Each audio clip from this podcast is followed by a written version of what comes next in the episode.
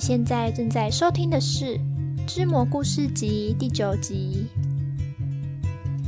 大家好，我是知魔。那这一集我们将把时空带到古代的中国，是一个比较偏古风的时代剧故事。那也算是我第一次尝试写偏古风的故事吧。就是其实我自己以前也不太接触时代剧的。但是，因为我给自己的目标是要让观众们在每一节故事都接触到一个新的世界，所以这一次的故事也算是我对自己的一个挑战。那当然，写完的结果我自己是意外的，还蛮满意的，所以就还请大家不吝赐教喽。那我们回到故事本身，这一次将为大家带来的是一对师徒的相遇相知。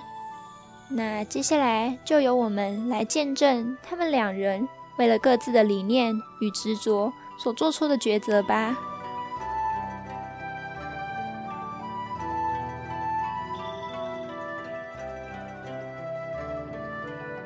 青与蓝，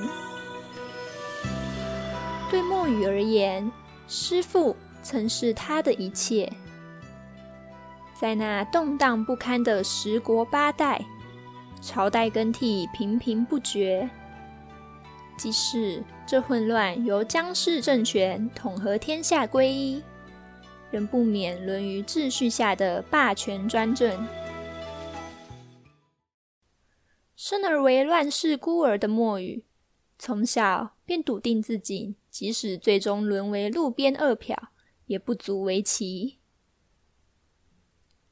然而师父却找到了他。在一次劫道事件中，作为一代名将的师傅，因为意外看上了墨雨的剑术潜能，因此决定收墨雨为养女，并亲自提携她。从此以后，墨雨的世界有了十万八千里的改变。破绽太多了，这是师傅练剑时最常与他讲的一句话。从最初磕磕绊绊的紧随，于日复一日的锻炼下，墨雨逐渐能跟上师父的步伐了。不只是墨雨的命，乃至于他的价值观，甚至是对于正义的追求，可说都是由师父所给予的。师父教导他生而为人的道理。指点他如何面对善恶，而墨雨也在自身的努力下，形塑了自己想为世间有所贡献的理念。不久，便同师父门后进入了皇帝亲卫军队，成为一代剑术名士。对墨雨而言，师父是他的父亲，是他的导师。他的长官，却无法成为他的天。随着于亲卫军任职的日子越久，墨雨越发察觉其中的不对劲。在一次破釜沉舟的盘问下，他终于得知师父与旗下军队打算发起革命的事实。墨雨无法明白。出身贫困的他心知肚明，这虽说是个不好的时代，却远远不是最坏的时代。那那在推翻政权之后呢？墨雨满腹不解地向师傅问：“失去了统领，世间又将再次沦于混乱了啊？难道在此之后，师傅您打算自立为王吗？”这些。都不能成为让姜氏政权继续撒野的理由。师父是世间最了解墨雨的人，反之，墨雨亦然。他清楚知晓自己的师父并没有想称天下的野心。作为一位体恤民心、愿意为世人献身的清官大将，他真的仅仅是想宣告一代独权的再次终结。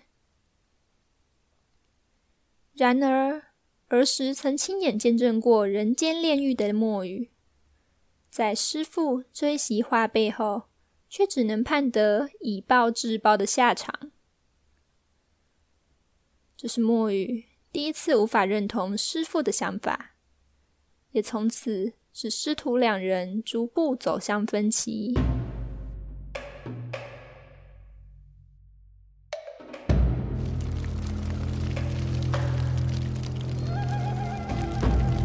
变的时刻来临，由内部精英亲卫所发起的革命，理所当然的比民反来得更加迅速彻底。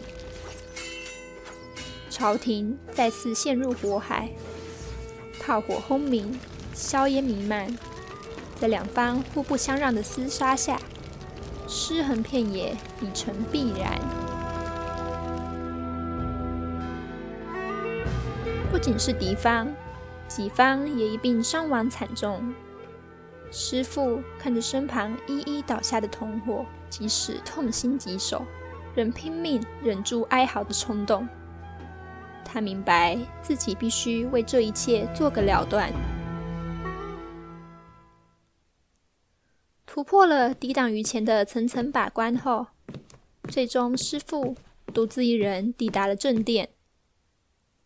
那位霸统天下的皇帝正凛然坐直于龙椅上，师父在刹那间冲向前方，双手紧握那把已沾满鲜血的传家宝刀，直直欲朝皇帝刺去。眼看即将拿下皇帝首级，然而对方却依旧不为所动。当师父不禁心生怀疑时，却已经太迟了。一道宛若流星般的光线飞过，银质箭头瞬间刺入了师傅的左肩，又接连两三箭顿时袭来，一一正中了师傅的臂膀。这对原本就伤得不轻的师傅而言，宛若穿石滴水。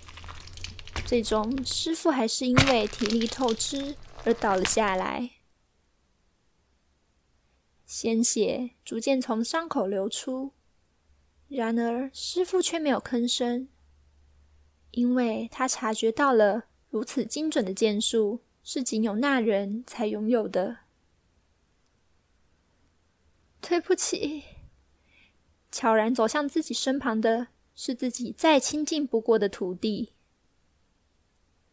师傅，真的很对不起，但我真的不想再看到这样恶性更迭的循环了。仇恨是不会有终结的。此时的墨雨已无法止住自己红得发烫的眼眶，泪滴扑簌簌地流着。我想从内部改革，想以最能减少伤害的方式做出改变。墨雨仅能独自呜咽。然而，他万万没想到，一旁卧倒于地的师傅仍意识清醒。在墨雨松下警戒后，瞬间拿起了刀柄，抵住墨雨的几探。破绽太多了。师父凝视着墨雨的眼眸，染上一层阴影，但他的双手没有颤抖。方才刺伤自己的剑杆，仍不偏不倚的插在他心脏左方一寸偏差处。他知道，以墨雨的技术，绝不会产生这种偏误。也知道自己被自己的徒弟手下留情了。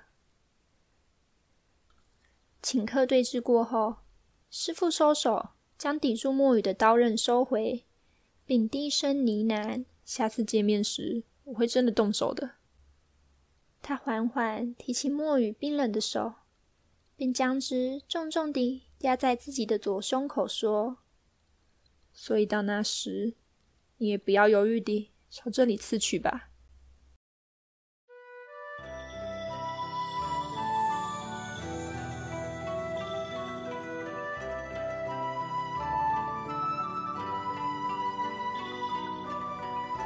正因为各自秉持着无法妥协的执着与理念，才有了不相为谋的觉悟。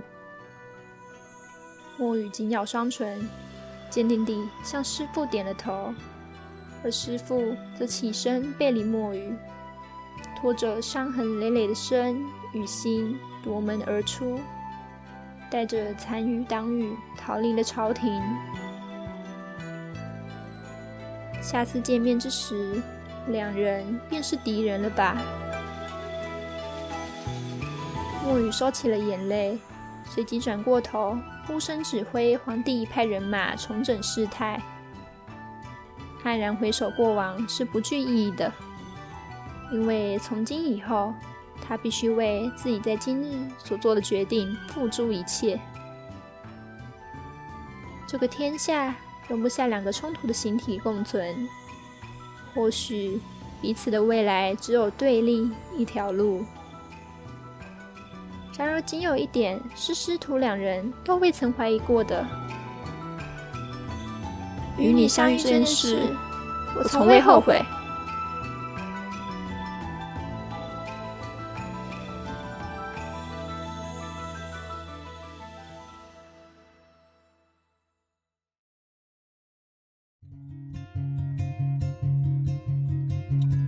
那这就是师徒两人在最后所做出的决定。我想，这样为了彼此的执着与理念而做出不得不分别的抉择，一定是非常痛苦的吧。但是，正因秉持着不相为谋的觉悟，所以两人才可以为这个世间继续做出改变。所以，我想，即使未来可能会对立，但也一定会有相交的可能吧。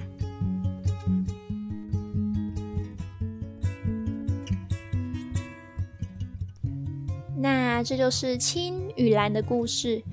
我想大家应该都跟我一样，蛮喜欢故事里的这两个角色吧。